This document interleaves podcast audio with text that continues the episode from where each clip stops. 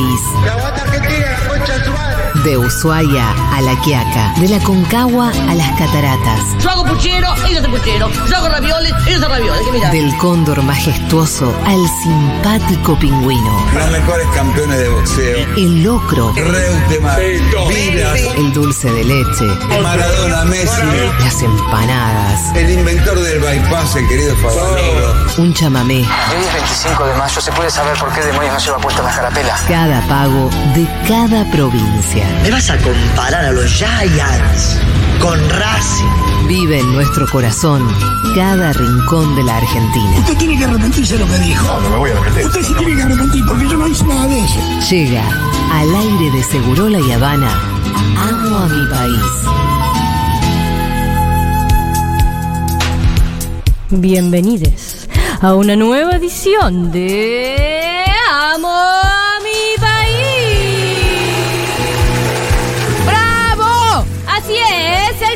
que te recuerda que a dónde vamos no, No necesitamos dólares. La sección que rompe récords en audiencia, así como nuestra amada patria que rompe récords de reservas para este fin de semana. Ah, sí, está todo el mundo. Se fue todo el mundo a la mierda. Pero para quienes no tenemos la suerte de poder viajar el día de hoy, vacacionaremos con la imaginación. Ah, sí. Las y los invito a conocer la curiosa tierra de Claromeco, Claromeco, pa, y Claro. la brillosa ciudad de Neuquén. ¿Cómo no amar a Neuquén, no Buenos Aires, a Jujuy y a La Pampa? ¿Cómo no amar este cielo y esta tierra? ¿Y cómo no amar a mi país? Y con ustedes conduce este oro en polvo de programa, la señora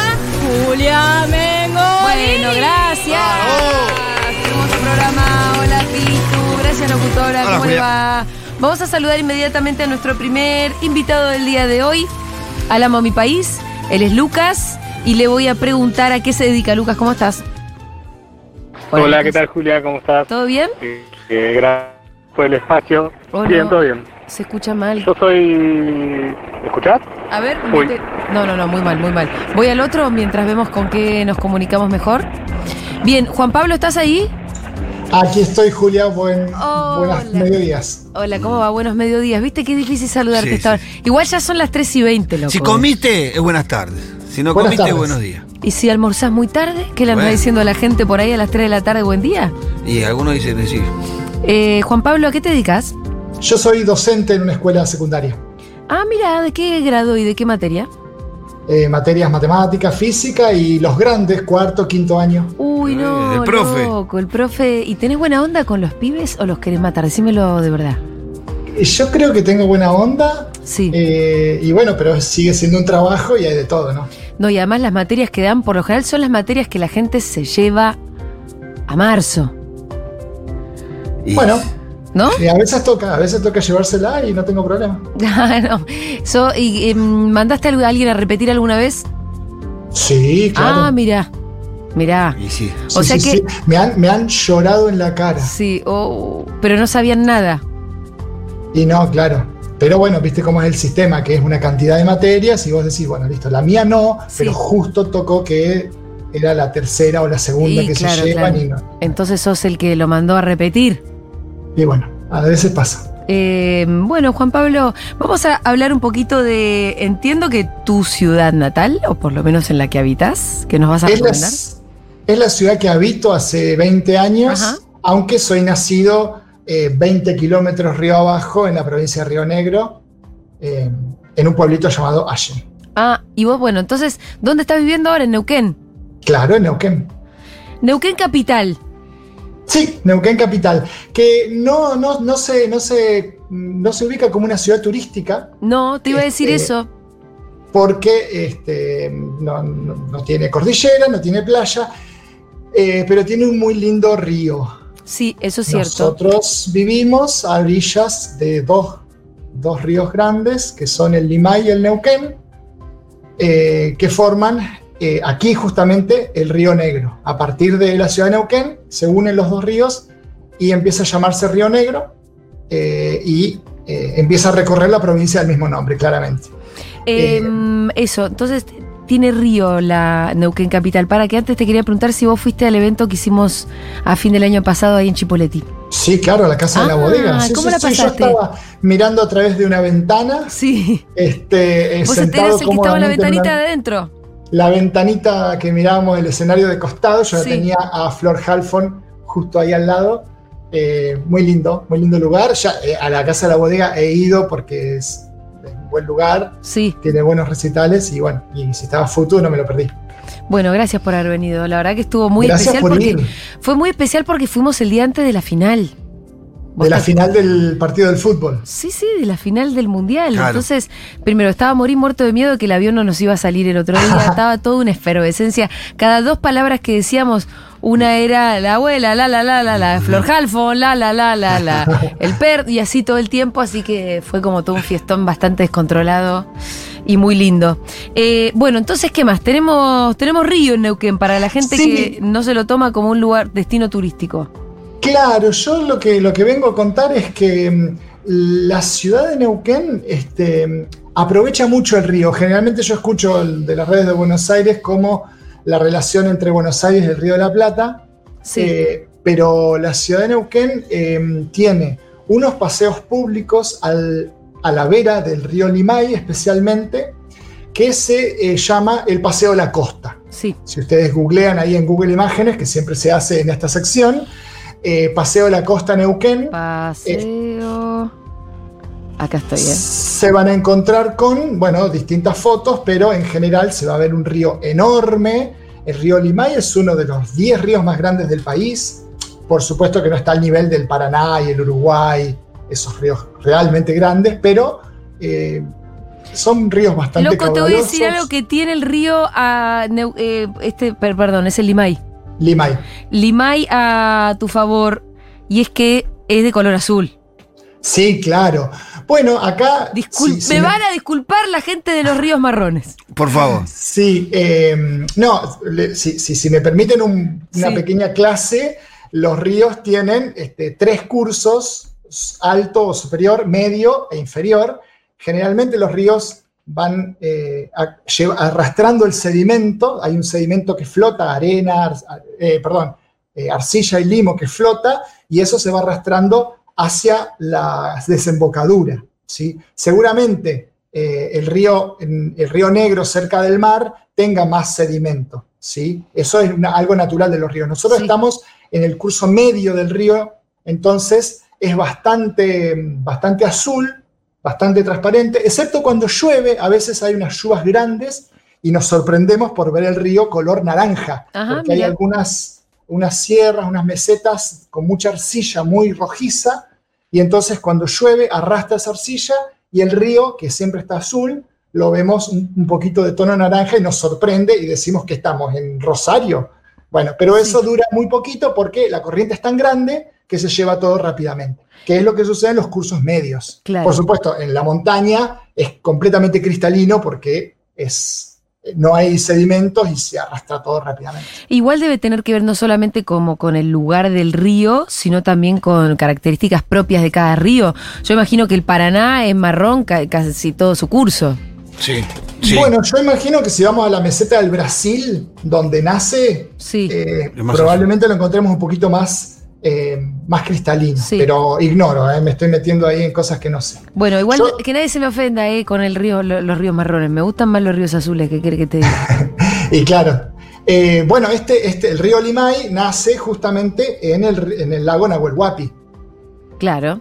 Este, nace en, la cordillera. Bien, pero aquí estamos, bueno, para, para- para ubicarnos en el mapa, estamos a, a 400 kilómetros de la cordillera, estamos en medio de la meseta patagónica, estamos en el interior de un valle, este, y otra característica que tiene este río es que si bien la, la vegetación de alrededor es un jarillal, es muy desértica, muy árida, el río tiene un bosque Sí. a su alrededor.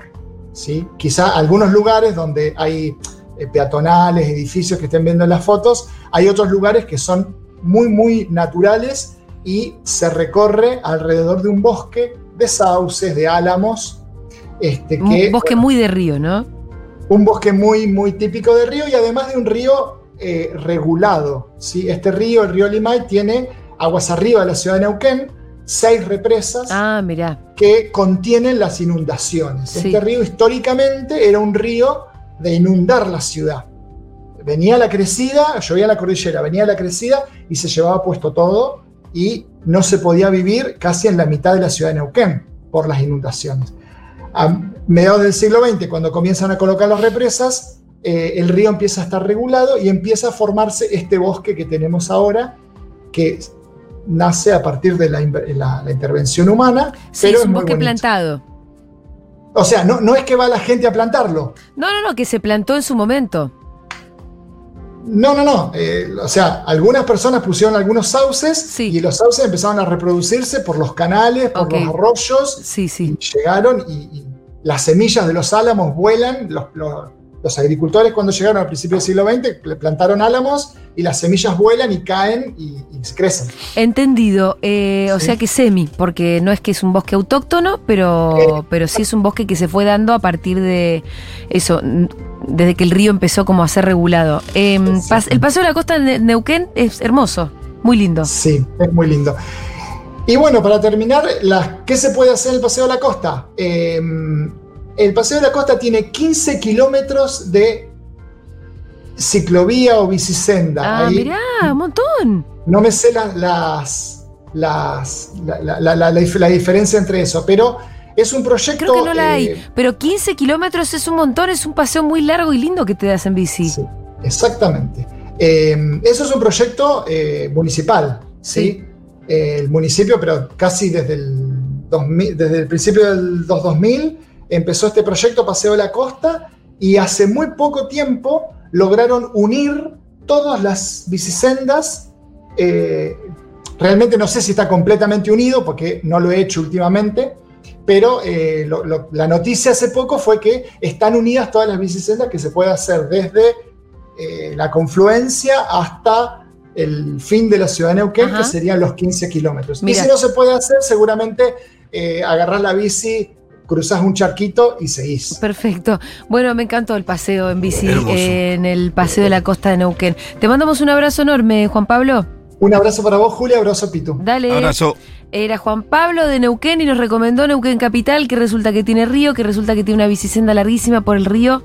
eh, y son lugares, destinos que a veces mm, sobre los que no pensamos mucho. Vamos a saludar ahora a Lucas, que A es ver. de Tandil. Hola Lucas, ¿cómo estás? Hola Julia, ¿me escuchás ahora? Ahora te escucho perfectamente sí. bien. ¿A qué te dedicas? Eh, soy docente universitario de matemáticas. Otro docente universitario de matemáticas. Mira, a mí las mentes matemáticas ya me resultan extrañas. Son raros. Y nos tocaron dos hoy, porque el otro daba matemática en el secundario, pero Lucas da en la universidad. Em, Lucas, ¿y vos sentís que la matemática es una filosofía? Eh, mira, te voy a ser sincero, yo quería estudiar filosofía, pero como no había en la Universidad Wow. de Sandil, ahí, en la Universidad del Centro, elegí estudiar matemáticas. Un, un vínculo medio raro, capaz, pero bueno, muchos matemáticos Así se sienten, y ¿no? Asocié, sí. Es que en realidad, una vez que vos, no lo digo porque yo jamás lo haya hecho, pero si una vez que vos comprendés la matemática como en profundidad y te, ha- te hace pegar un flash. Sí, sí, la verdad que sí, yo creo que sí. ¿Y vos te pegás ese flash con la matemática? Me lo pegué en su momento y ahora tengo altibajos, Claro. como todo trabajo. Hay veces que si basta, loco, quiero ser colectivero. Bueno, justo colectivero.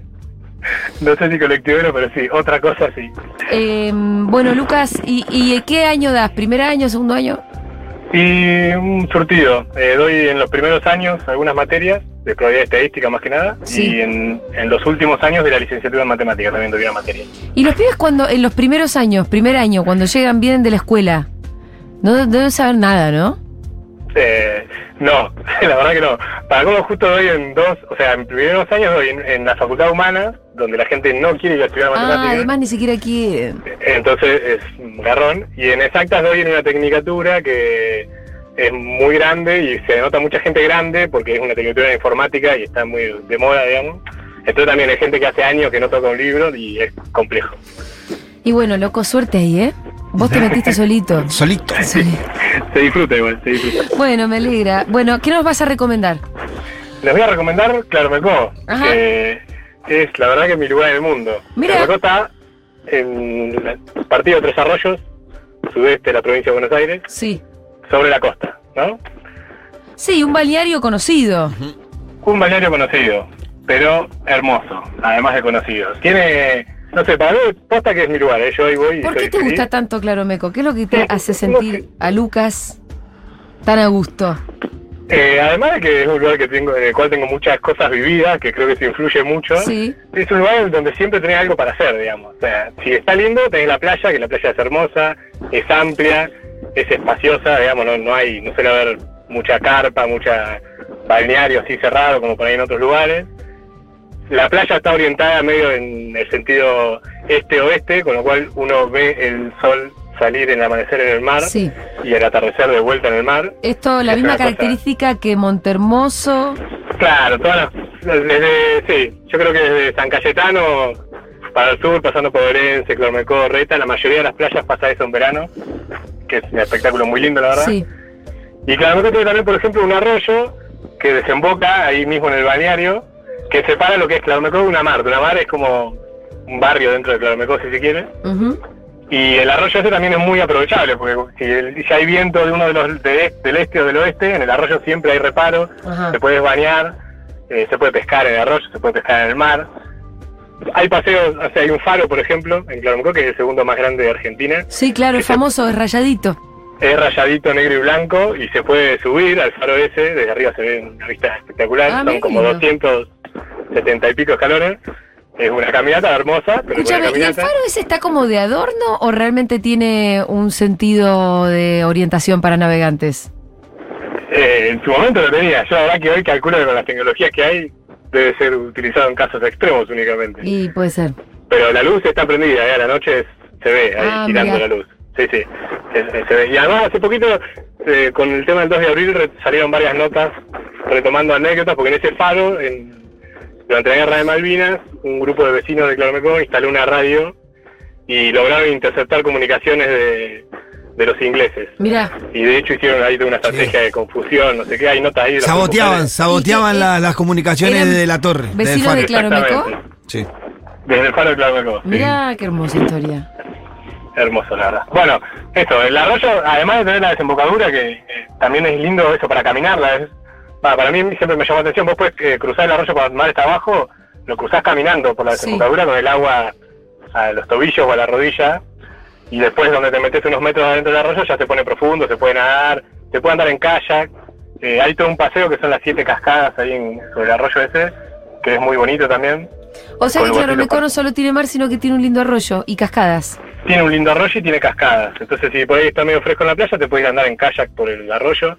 Hay muchos lugares públicos, no sé, hay un lugar, por ejemplo, que te alquilan los kayak, pero el lugar, el predio para entrar es público, puedes entrar, puedes tomarte unos mates Lucas, ahí, loco. a la vera del arroyo. Sí, Vamos al grano. vamos al grano. Hablemos del castillo de Claromecó, loco. Claro. Uh. Eso es bastante novedoso igual, es tiempo de Ah, años ¿medio nada más. nuevo? Sí, sí, no, es re reciente. No sé quién fue, una... una Ah, un loco se le ocurrió limado. poner un castillo medieval Una locura. Ahí al lado del faro además está. en Claromecó. ¿Pero qué hay ahí adentro? ¿Qué tenés? ¿Un restaurante? ¿Qué hay? No, no hay nada. Es una, entiendo que era una casa o iba a ser una casa, pero Ah, no. ahora está solo la construcción. ¿Es una cosa Sí. abandonada? Y estuvo abandonado un tiempo, pero sí, algo se le ve en movimiento. Pero ahora sí quedó sin ponerle, tiene como un, un revestimiento que parece de bloque de piedra, ¿no? Simulando un ladrillo. Y hay una Sí. parte que no está eso. En el momento no estaban todas las aberturas todavía puestas. Pero es muy raro, porque es una cosa así de piedra con abertura PVC. No tiene ningún sentido para ponerle en otras palabras lo que es muy No, raro. la verdad que no. La verdad que no tiene ningún sentido. Eh, vamos a adentrarnos en el misterio del castillo de en algún momento. Hay que averiguar más de eso. Sí, sí, sí, sí, sí. Hay sí. gente que tiene mucha plata, evidentemente, y no sabe qué hacer con la plata. porque si Pero no, la vas a no poner un explica. castillo en Cla- Claromecó. ¿Qué, qué sé yo? No sé. No sé la verdad. Bueno, otra cosa que tiene Claromecó que Sí. no dije es el vivero, que es muy bonito. Ah, una estación forestal grande, que en su más, más que nada un pinar grande con eucaliptos también, pero ahora está todo, se está reforestando porque hubo varios incendios al principio del 2000 y se está reforestando bastante, está, es muy lindo, un lindo lugar para ir a pa- pasear, a caminar, a andar en bici, a jugar a la pelota, hay juegos de plaza ahí, es bonito el vivero, la verdad. Eh, bueno, muy lindo, claro. Me entonces también ahí cerca de, en, en la parte de abajo de la pancita de la Sí. provincia de Buenos Aires, por eso tiene un castillo, eh, tiene un arroyo, el sol sale y el sol se pone. Lucas, te mandamos un abrazo enorme. Bueno, gracias. Eh, un abrazo, Lucas. Muchas gracias. También muchas gracias a Juan Pablo, los dos matemáticos que participaron hoy en el Amo a mi país. Me encanta hablar con la gente que escucha y que nos, nos propone lugares. Che, ¿querés ganarte un viaje para dos personas en algún destino maravilloso de la República Argentina, Pitu? Sí. Bueno, ¿sabes lo que tenés que hacer? A ver, creo que sí, pero contame. Bueno, tenés que subir un video a tus historias de algún viaje que vos hayas disfrutado, un video que tengas ahí, o, Sí. que- o un video que puedas confeccionar este fin de semana largo. Podrías- A donde Ah, sea que ustedes estén yendo para el fin de semana largo, es un buen momento para participar este fin de semana largo. Yo ¿eh? supongo que vamos a tener en el buzón de videos Un montón de videos. 500 videos para el lunes. Lo que tienen que hacer es su video en algún destino, su video vacacionando. Tienen que arrobar arroba futurock, arroba tour de par y arroba aerolíneas-argentinas. Subir el video a sus historias, nosotros los vamos a repostear. Los ganadores se van a anunciar a fines de abril, así que se tienen que ir apurando. ¿Cómo es la modalidad? Va a haber dos ganadores. El premio consiste en un viaje con pasaje y estadía incluidos al destino del otro ganador. Si vos, por ejemplo, eh, subiste un video en Ushuaia y el otro subió un video, por ejemplo, en Jujuy, el que se fue a Ushuaia se va a Jujuy, el que se fue a Jujuy se va a Ushuaia y ahí es cómo se conforman los previajes cruzados. No se cuelguen porque realmente queda poco tiempo, ya estamos en abril, estamos. los ganadores los vamos a conocer a fines de abril, queremos ver sus videos, súbanlos porque todavía no hay tanta gente que esté participando, así que tienen Este fin de semana serias chances. Usen los videos que haga- hagan este fin de semana y participen del concurso Previajes Cruzados.